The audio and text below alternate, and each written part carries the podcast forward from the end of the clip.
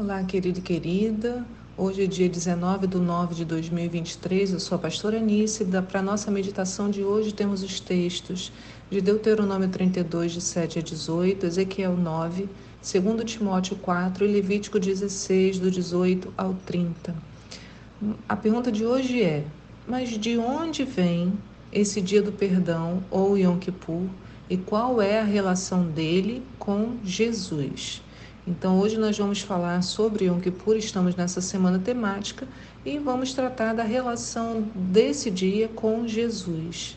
Eu lembro também que a gente está no nosso segundo dia de jejum e durante toda essa semana estaremos nos preparando para o culto de cura que acontecerá neste sábado. Né? Nós cremos, né? estamos buscando isso para que os irmãos sejam curados, sarados. E hoje também nós finalizamos a leitura da segunda carta a Timóteo, né? uma carta rica de conhecimento. Aquilo que Paulo ensina para Timóteo está vivo ainda para nós, né? também nos ensina. Hoje também é um dia interessante porque é o dia do meu aniversário. Então, louvado seja o nome do Senhor que me permitiu chegar até aqui com vida. Falamos ontem sobre o juízo que virá e não podemos nos esquecer disso. E os textos de Ezequiel 9, 2 Timóteo é, 4 de hoje apontam para esse tempo na história. Olha o que Ezequiel é, vive, né? o que o Senhor fala para ele. Então ele bradou com todo vigor, próximo aos meus ouvidos. Guardiões da cidade, tomai posição, cada um com sua arma de extermínio em mão. Imediatamente seis homens vieram pela porta superior do templo, que está voltada para o norte, e cada um desses executores empunhava sua arma de destruição prontos para matança. E entre eles havia estava um homem vestido de linho que portava um estojo de escrevente à cintura. Eles entraram e se postaram ao lado do altar de bronze, e a glória do Deus de Israel ergueu-se de cima do querubim onde havia repousado, e se moveu para a entrada do templo. E o Senhor chamou o homem vestido de linho que trazia o tinteiro de escrivão na cintura, e o Senhor ordenou-lhe: Passa pelo meio da cidade, pelo meio de Jerusalém, e marca com um sinal a testa das pessoas que se aborrecem e não compactuam com todas as abominações que se cometem no meio do povo. Enquanto eu ouvia isso, ele disse aos outros executores: Passai, pois, pela cidade, seguindo os passos do escrivão, e exterminai sem piedade nem compaixão todos os demais. Uau! Não podemos nos esquecer disso.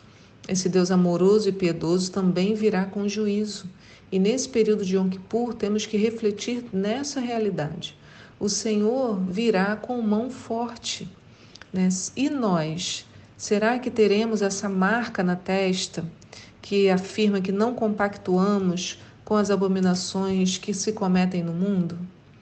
Aliás, irmãos, que marca é essa? Né? Eu já expliquei aqui alguns devocionais sobre a marca da besta é, expliquei o que, que ela significava, né?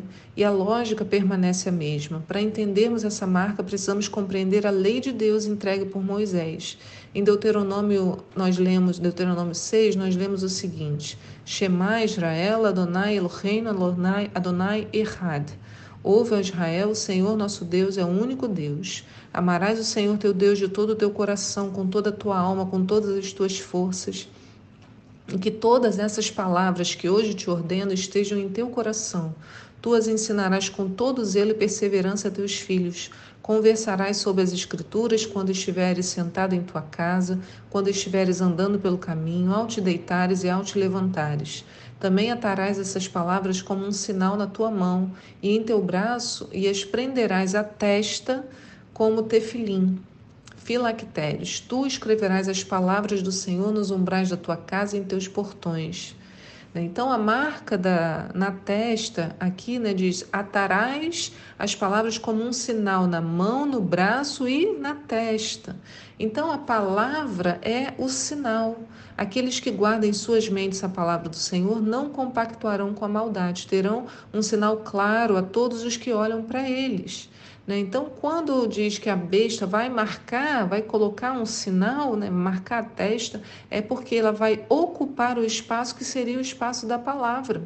Então vão olhar para alguns e não vão ver mais a palavra naquele lugar. Pelo contrário, a maldade estará lá.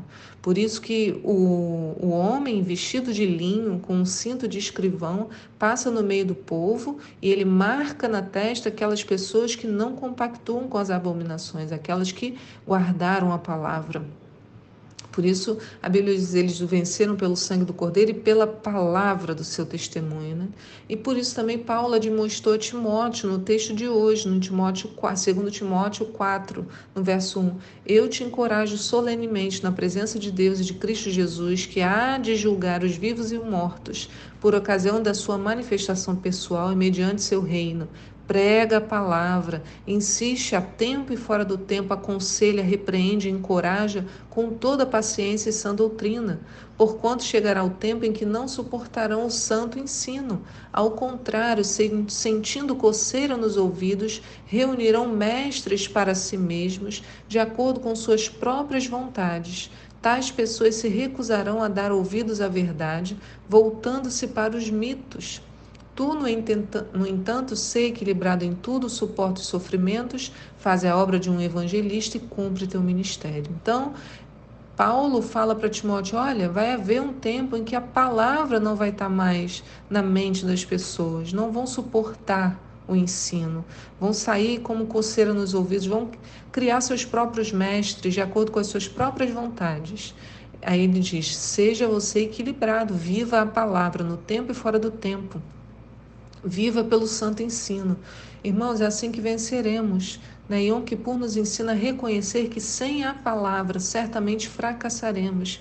Por isso é importante compreendermos a razão de celebrarmos o dia do Yom Kippur. Como eu disse ontem, é, esses termos em hebraico, né, Yom Kippur, significa dia das expiações, né, o dia do perdão e é o feriado mais sagrado dentro do judaísmo, representa o dia em que se busca o perdão completo da parte de Deus, e o fundamento bíblico para ele, como eu li ontem, está lá em Levítico 16, 26, que diz: Eis, portanto, para vós um decreto perpétuo.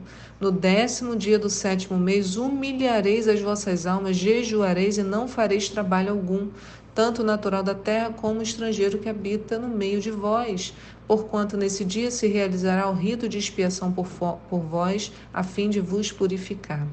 Então o texto começa declarando: é para vós um decreto perpétuo. Né? Então, o Yom Kippur, é, o feriado de Yom Kippur, né, ele é, em Israel, ele é feito com um 24 horas de jejum. Nós, na nossa igreja, tiramos a semana para jejuarmos e nos prepararmos para o dia da nossa celebração, onde nós fazemos o culto de cura.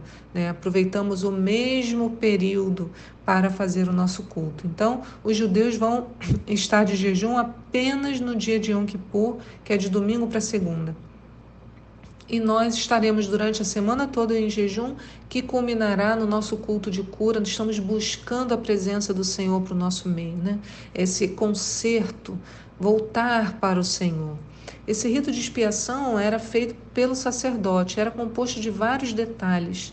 Né? E um deles, que estava na leitura de ontem, diz assim: Receberá da comunidade de Israel dois bodes como oferta pelo pecado e, pelo, e um carneiro como holocausto. E depois de haver oferecido novilho por seu próprio pecado e de ter realizado o ritual de expiação por si mesmo e por sua casa, Arão tomará os dois bodes e os apresentará diante do Senhor à entrada da tenda do encontro e lançará sorte mediante duas pedras, uma com o nome Avé e outra com o nome Azazel e Arão trará o bode cuja sorte caiu para Iavé e o sacrificará como oferta pelo pecado. E o bode sobre o qual caiu a sorte para Azazel será apresentado vivo ao Senhor para se fazer com ele o rito da expiação, a fim de ser condenado a ir para Azazel no deserto. Então, dois bodes, oferta pela culpa e o rito de expiação. Através do sangue derramado, o povo encontrava perdão para os seus pecados. Esse era um ritual que se fazia ainda lá em Israel, muito antes de Jesus. Mas lembra que todos esses essas celebrações, essas festas eram sombras daquilo que viria. Então, a Yom Kippur é sombra também do sacrifício de Jesus, né? Jesus e seu sacrifício remidor que nos faz ter essa marca na testa, Né? Ele é apresentado diante de Deus e das trevas como a morte que ocorre em nosso lugar para que haja vida em nosso favor. Em Romanos 3 diz: Nesses últimos tempos se manifestou uma justiça proveniente de Deus, independente da lei, mas da qual testemunham a lei e os profetas. Isto é, a justiça de Deus por intermédio da fé em Jesus Cristo para todas as pessoas que creem, porquanto não há distinção. Né? Então, o Senhor traz através de Jesus Cristo, né, a justiça proveniente de Deus. Uma justiça que é independente da lei, no sentido de que é dada a todos, não depende do meu cumprimento da lei, mas sim do amor daquele que se ofereceu em meu lugar. Mas a lei e os profetas testemunham sobre esse sacrifício, porque já na lei, como a gente leu em Levítico, está descrita a necessidade de um sacrifício remidor. Deus oferece Jesus, né? E ele mesmo se oferece, na verdade. Jesus se oferece como sacrifício para propiciação por meio da fé.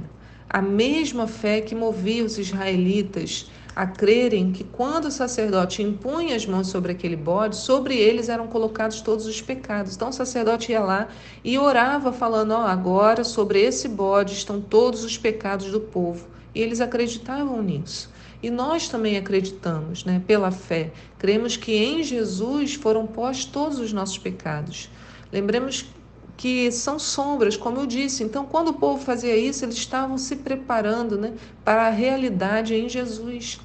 Então, em cada uma das festas encontramos Cristo. Né? Em Colossenses 2,16 diz: Esses rituais são apenas sombra do que haveria de vir, a realidade, todavia, encontra-se em Cristo. Então, nós celebramos com esse entendimento e não por legalismo, nós é, celebramos por compreender que tudo aponta para Jesus. Quando paramos para pensar no conserto da nossa vida e na nossa reaproximação de Deus, estamos, na verdade, reconhecendo que o sangue de Jesus nos limpa e nos salva.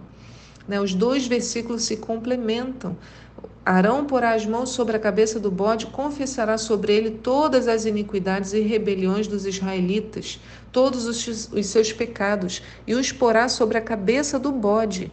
E em seguida enviará o bode para o deserto, aos cuidados de um homem designado para isso, e o bode carregará, carregará consigo todas as iniquidades do povo para um lugar solitário, e o homem soltará o bode no deserto. Isso é o que diz lá em Levítico 16, 21. E o que, que diz 1 Pedro 2, 24? Ele levou pessoalmente todos os nossos pecados em seu próprio corpo sobre o madeiro, a fim de que morrêssemos para os pecados, então pudéssemos viver para a justiça, por intermédio das suas feridas fostes curados. Então não é maravilhoso isso? O dia do Yom Kippur é o dia de nos constrangermos diante dessa poderosa mão que nos enviou Jesus como sacrifício em nosso lugar pelo perdão dos nossos pecados. Não deixaremos esse dia passar em branco. Prepare-se com jejum, com clamor, venha preparado para o culto de cura, envolva-se com a palavra. Deixe Deus tocar em seu coração, que sejamos todos equilibrados. Senhor, eu clamo a Ti nesta manhã Traz, Senhor, esse espírito de contrição e arrependimento sobre nós. Queremos retornar a Ti, Senhor, clamamos, dá-nos essa consciência, Senhor, que Tu és um Deus de amor, mas que o juízo também é Teu, está em Tuas mãos. Senhor, queremos que na nossa testa haja esse sinal Assim também, Senhor, como nas nossas mãos, Senhor, queremos carregar a tua palavra para onde quer que formos, que ela seja um sinal de distinção, Senhor, das escolhas que nós fazemos, em nome de Jesus. Amém. Fique na paz do Senhor e eu te espero aqui para um próximo devocional. Tchau.